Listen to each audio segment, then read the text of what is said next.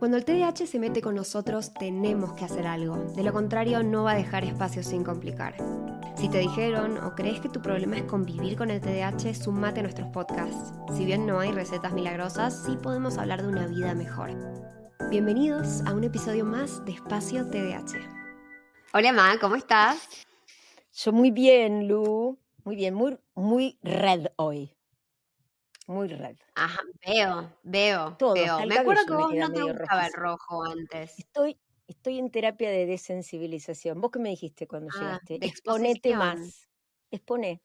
Abajo el negro me protege. Ah, claro, claro. Pero bueno, todo no se puede, de a poquito, ¿sí? Si yo nunca usé rojo, ahora, la verdad me gustan los colores, pero me, me cuesta, me cuesta Hasta mucho las la uñas tenés rojo. El detalle, lo viste, lo viste. Esto es para no morderme las dos que me mordí. Ay, cruda realidad. Bueno, lunes, lunes otra vez y buen espacio el de grabar, así que esto es un espacio que sabes que me encanta, así que avanti. Avanti para con tutti. Bueno, bien, bueno, eh, yo tengo muchas ganas de que hablemos de ejercicio, Por eso vengo tan energizada yo. ¡Loca! Em, yo hoy casi que no llego a almorzar por entrenar, pero estoy contenta igual. La verdad es que em, desde el lado de la experiencia personal, vos nos vas a contar un poco más sobre lo que has leído y lo que dice la ciencia, pero desde la experiencia personal, realmente es como tomarme 10 miligramos de Ritalina a hacer ejercicio. Eh, genial. A mí me parece, a ver, yo siempre digo que el tratamiento es integrativo, lo decimos, y cuando hacemos esto eh, hincapié en la psicoeducación con los pacientes, pero creo que ahora voy a hacer, como ya no hay más las recetas de papel, pero voy, a im- voy a poner una que diga qué ejercicio vas a hacer mínimo tres veces por semana. Esa va a ir junto con tu medicación, porque sin ejercicio la vida no va a funcionar tan bien como con ejercicio. Tengas o no TDAH, pero si tenés TDAH, te invitamos a que sumes Sí. ese área. Primer cosa, Eh, yo siempre le pregunto a todos mis coaches también si hacen ejercicio, porque es un básico, la verdad. Estoy tomando un té frío porque me lo olvidé, quería compartirles eso. Bueno, contanos, primero. me tu taza me encanta, va con mi suéter, pero estamos en otro ambiente. Pero bueno, yo diría, em, primero, el, el ejercicio físico es bueno, punto. Vivimos en una sociedad cada vez más sedentaria.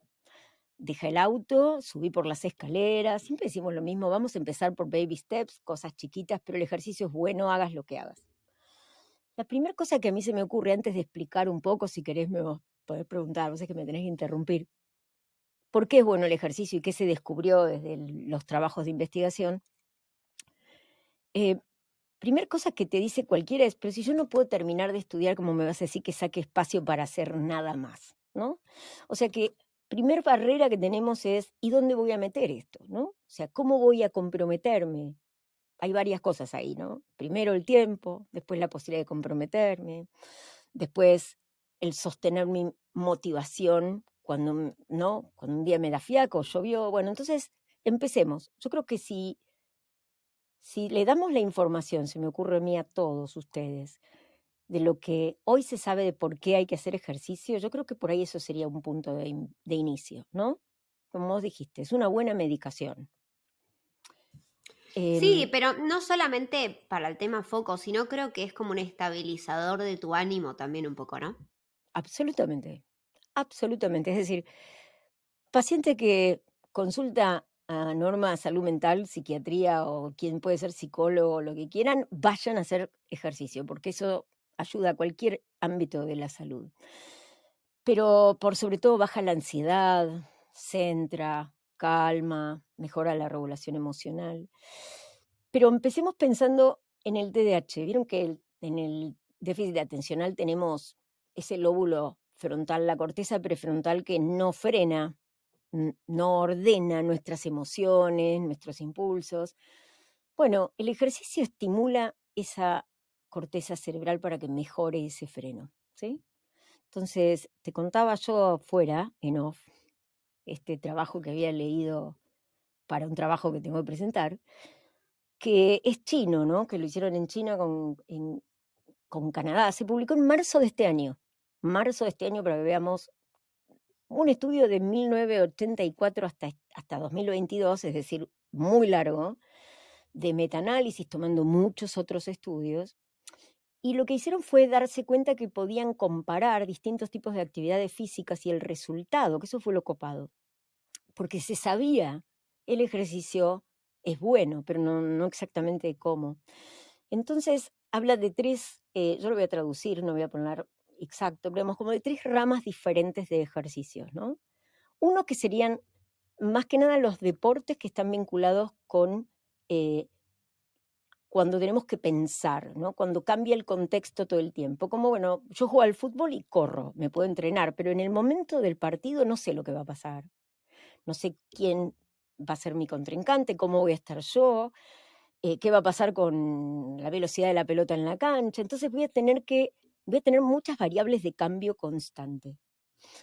Eh, esos se los llamó como abiertos a ese tipo de deporte. Después, los que son más cerrados, como el que yo hago, que yo hago siempre, digamos. después pensaba, ¿no? Cerrado, el remo me ofrece una resistencia, pero el remo es como la bici, como correr, como lo aeróbico, como nadar. Em, eso significa que tiene que ver con cada uno de nosotros eh, y nosotros le ponemos el ritmo. Yo puedo remar más rápido, más lento, puedo parar, ¿no? Eh, puedo ir en bici por distintos caminos, pero soy yo quien lo determina, ya no es el entorno. Y después están los que combinan estos dos, ¿no? Entonces, empecemos por los que combinan, que me los voy a acordar más fácil, que se, la mezcla mejoran la flexibilidad cognitiva. Y yo pensaba, qué bueno esto para los que de alguna manera tenemos cosas medio OCD, medio rígidas, somos más de mm. control. Bienvenido el mes de. Me encanta el término flexibilidad cognitiva. Me encanta ese término. tenemos que mezclar este ejercicio que hacemos las dos con algún ejercicio abierto. Lo que va a ser, no sé, jugar como hicieron los chicos al fútbol ayer, o hacer algo, no sé, que tenga que ver con un otro y que nos genere una dinámica Sí, puede ser. Yo, eh, antes de que se me vaya esta idea, vos dijiste, salió este año, no sé cuándo va a salir este episodio. Estamos en ah, agosto del 2023, ¿sí? Importante aclarar. Eh, punto número dos. Ojo porque a mí lo que me pasa también con el tema de los deportes es que, uno, algunos no tenemos la mejor motricidad fina. Punto anotar. Dos, a algún, algunos de nosotros no nos gustan los juegos de persecución, no nos gustan los deportes que no tienen un objetivo definido. Mm, hay, hay que ver, hay que ver. Acordémonos que dentro de las personas que tenemos TDAH también tenemos personas dentro del espectro, tenemos personas neurodivergentes, eh, capaz con otras cosas que igual, no sé, acordate de buscar un deporte que a vos te haga feliz y, nada, y busca qué adaptaciones le puedes hacer a lo que te gusta para que lo disfrutes, ¿no? Súper importante. Ponele que no toquen un silbato. Ponele. Claro, claro. Importante la aclaración porque me vino a la, mente una imagen, esta cosa que pensamos en imágenes de cuando yo era chiquita y en realidad no es un deporte jugar a la mancha, pero tenés que correr, correr, ¿no? Hacer, era, era un deporte jugar a la mancha en el recreo, pero yo nunca era mancha, se cambiaba el juego cuando me tocaba a mí ser mancha. Es decir, eso era baja, muy baja tolerancia a la frustración. Pero bueno, vamos a, vamos a pensar, pero creo que el juego en equipo me gustaba, jugaba pelota, ¿cómo se llamaba? Baloncesto, no, Mm, bueno, ahora ya me voy a acordar. es que ponele, yo me acuerdo cuando jugaba al hockey que, eh, claro, eh, decía Miri, corner. Y entonces yo decía, uno, ¿qué carajo es corner? No, no, lo, no me acuerdo. Dos, eh, desde como cuándo, en qué momento me tocó jugar a mí, ¿entendés? O sea, una cancha muy grande como la de hockey, a mí no me servía, pero para cuando pasé a volei, ponele ahí no me jodía jugar mm. en equipo porque era un espacio más reducido que yo podía prestar atención. Ajá, ajá. Las tenías encima y no se movían las chicas, a lo sumo rotaban. Claro, es como que, exacto, mi, era más fácil para mí mantenerme ahí. Pelota al cesto se llamaba. Yo jugaba con Gaby Bodino, éramos ataque y me gustaba porque había que tirar y te pasaban y era rápido. Eso también me parece que estaba bueno. O sea que elijamos cuál es el deporte y que esté en nuestro control. Por ejemplo, que sea amigable, ¿no? A eso me refiero. Bueno, entonces estábamos en los deportes que eran que mejoraban la flexibilidad cognitiva, ¿no? Los que usaban ambos, mixtos. Cuando son deportes de que tiene que ver, que tengo que pensar como esto, como hockey, como volei, donde hay un escenario que cambia, que no es el mismo, que no lo determino yo, sino que el ritmo lo determina toda la situación. Esos son los ejercicios que mejoran mucho, eh, que mejoran la, el freno que no tenemos las personas con TDA. O sea que mejoran la falla en autoinhibición. Me quedé porque no sabía si no iba a ser una cosa redundante.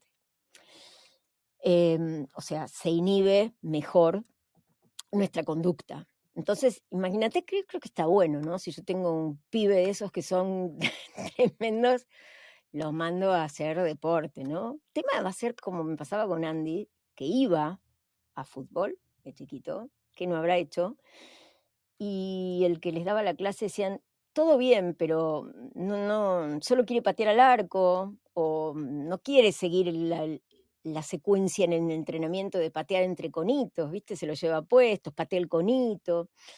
Entonces se pone a charlar, se pone a contar chistes. Bueno, también hay que tener esa posibilidad, ¿no? De ver cómo, cómo encontramos cuál de todos esos deportes es el que mejor le va, ¿no? Porque no todo te va a ir. Y estos otros que yo digo que es el que yo hago, ahora me di cuenta que soy yo la que muchas veces elijo ese tipo de actividad, porque desde remo, natación, eh, hoy el entrenamiento en el gimnasio, son yo determino cuándo entro, cuándo salgo, qué velocidad voy, hay que abrir un poco el juego. Esos mejoran la memoria de trabajo. La capacidad de retener cosas, la capacidad de concentrarnos cuando tenemos una información que está que la vamos a usar en el momento. Y yo pensaba, aparte de que está muy claro que se hicieron estudios de neuroimágenes y también mejoraron mucho eh, la síntesis de dopamina, la, no, diríamos al nivel de la medicación, pero muy, muy importante el cambio como para que lo, lo unamos, ¿sí? Llegó, sí, llegó Kira ahí que estabas mirando para abajo. No, pero Ian encontró su tarjeta de crédito. Qué bien. Ya, no me preocupaba porque yo, yo, yo, recordaba habérselas dado, pero bueno, yo decía, qué raro que está mirando para abajo, es una reacción. perdonen, perdonen, pero es que esto es muy importante para mí en este momento. Pero bueno, nada, el TDAH se mete en todas las áreas de la vida, ¿no es cierto? bueno, perdón, no te, no, no te quería interrumpir. Pero bueno, para, ya que te interrumpo, ya que te interrumpo, em, quiero agregar a lo que estás diciendo que me doy cuenta que, bueno, yo también, a mí no me gusta el, como el deporte en equipo. Uy, una alarma, jajaja. Em, hoy estamos muy, a mí no me gusta el deporte, no, hoy estoy, estoy a 3, no sé, 4.20, no, no sé si, si es ¿Será que el deporte te hizo...? Em, bueno, para, vuelvo. Eh, ¿De qué estaba hablando? Que vos te diste cuenta. Mm me doy cuenta que no hago mucho, mucho deporte en equipo porque eso es como que es en un horario específico. A mí no mm. me encanta el horario específico. Muy bien. Entiendo igual el punto también del el coso en equipo, porque eso también te puede hacer obligarte a ir, ¿no? Che, vale, si, si, si no vas, falta uno para el fútbol, ponele. Entonces, lo, lo entiendo, pero a mí me gusta elegir mi momento. Bueno, vos fíjate una cosa. Yo ahora pensaba, ¿no? Porque esta habilidad que tenemos de ir haciendo tantas cosas al mismo tiempo, que cuando remábamos con Julita, que íbamos las dos, y el que no sabe cómo es el remo y no se fue nunca a ver esto, a remar, porque vos podés estar escuchando esto y no tenés al delta acá, y sos de otro lado, em, es, como el, es como el remo este universitario, ¿no? Botes de madera, es muy retro, es muy lindo, y vos vas remando para atrás, es decir, no ves hacia dónde vas, que es gran desafío. Entonces Juli iba adelante, yo iba atrás porque yo era la que tenía que darme vuelta y mirar que no nos topáramos con nada, porque ella decía, yo me voy a, me voy a chocar con todo. Pero teníamos que coordinar entre las dos. Entonces eso lo hizo también interesante, porque es esto que vos me decías recién, che, mañana tengo el turno, cuando tenés que coordinar con otros, es un ejercicio eh, que también te estimula a flexibilidad y a otras cosas, ¿no? Pero me parece que está bueno que nosotros primero nos conectemos con la posibilidad de empezar algo. Porque yo digo que todo, todo arranca cuando lo probás. Porque yo digo, vos salí a correr, como hizo Billy en su momento, eh, hace lo que sea, pero esa, esa sensación de estar haciendo algo con tu cuerpo es lo que te va a devolver calma, relajación, eh, la sensación esta de vitalidad, como yo digo, que me genera a mí el movimiento. Pero no me parece poco importante decir dónde lo ponemos, ¿no?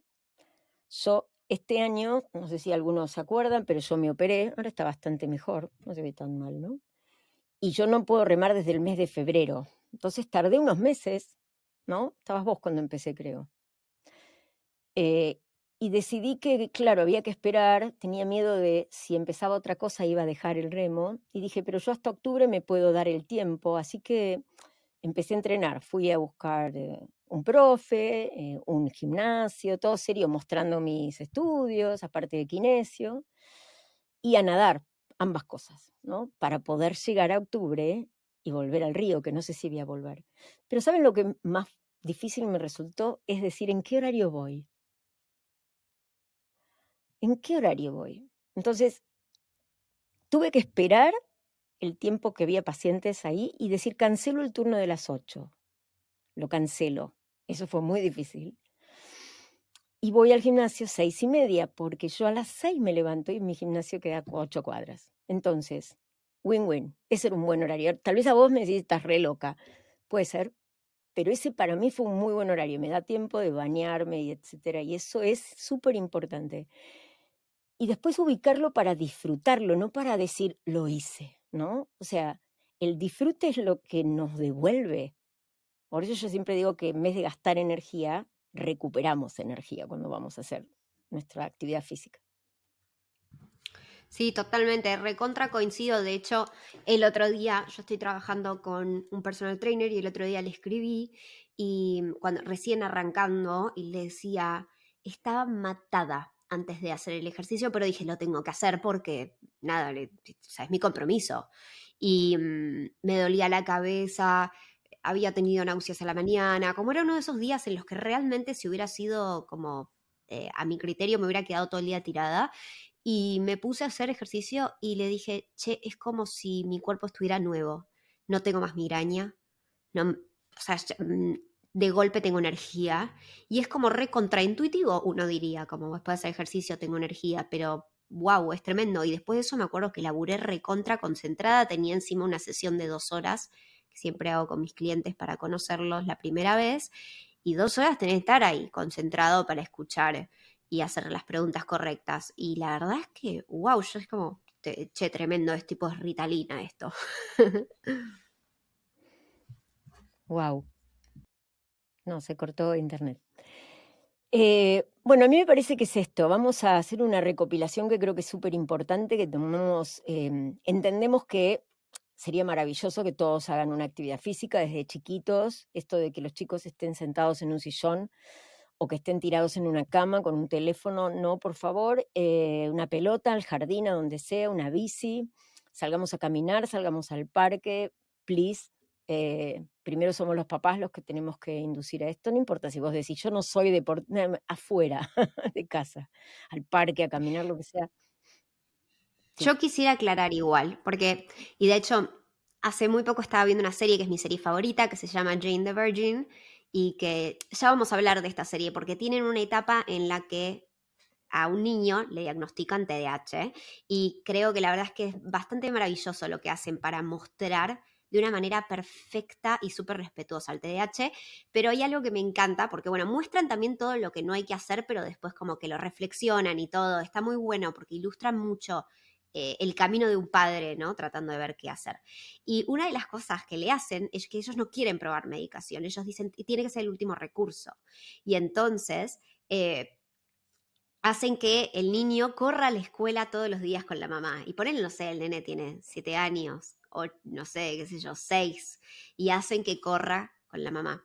Eh, quiero, más allá de la serie, aclarar, porque conozco a muchas personas que capaz mandan a los hijos a hacer 90 actividades físicas para cansarlos, que, ojo, hay un límite, hay un límite.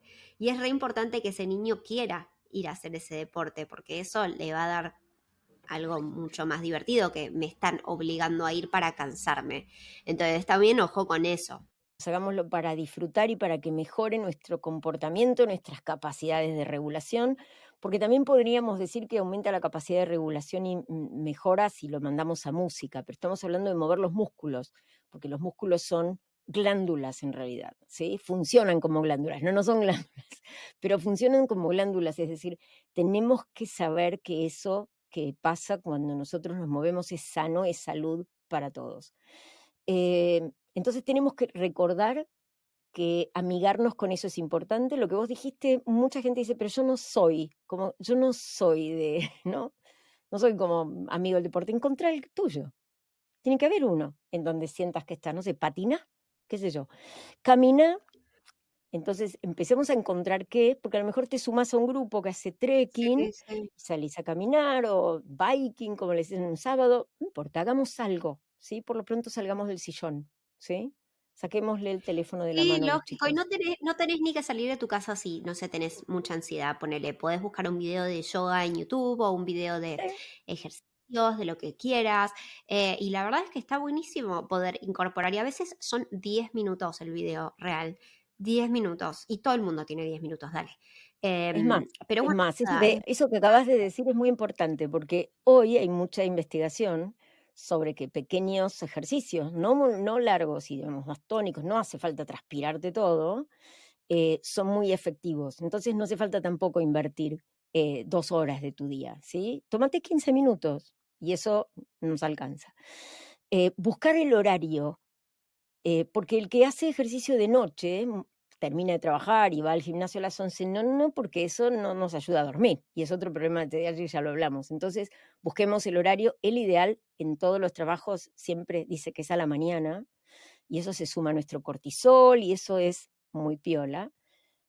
Mira, yo entreno en, yo entreno en ayunas a las seis y media a 7 de la mañana y después entreno después de las 10 de la mañana antes de almorzar o una segunda vez y está buenísimo, está buenísimo o después de almorzar inclusive porque te ayuda de vuelta con el tema del foco, entonces capaz inclusive a pesar de que no lo hagas a la noche, podés poner el ejercicio como, che, acá me tomaría una ritalina de 10, ¿entendés?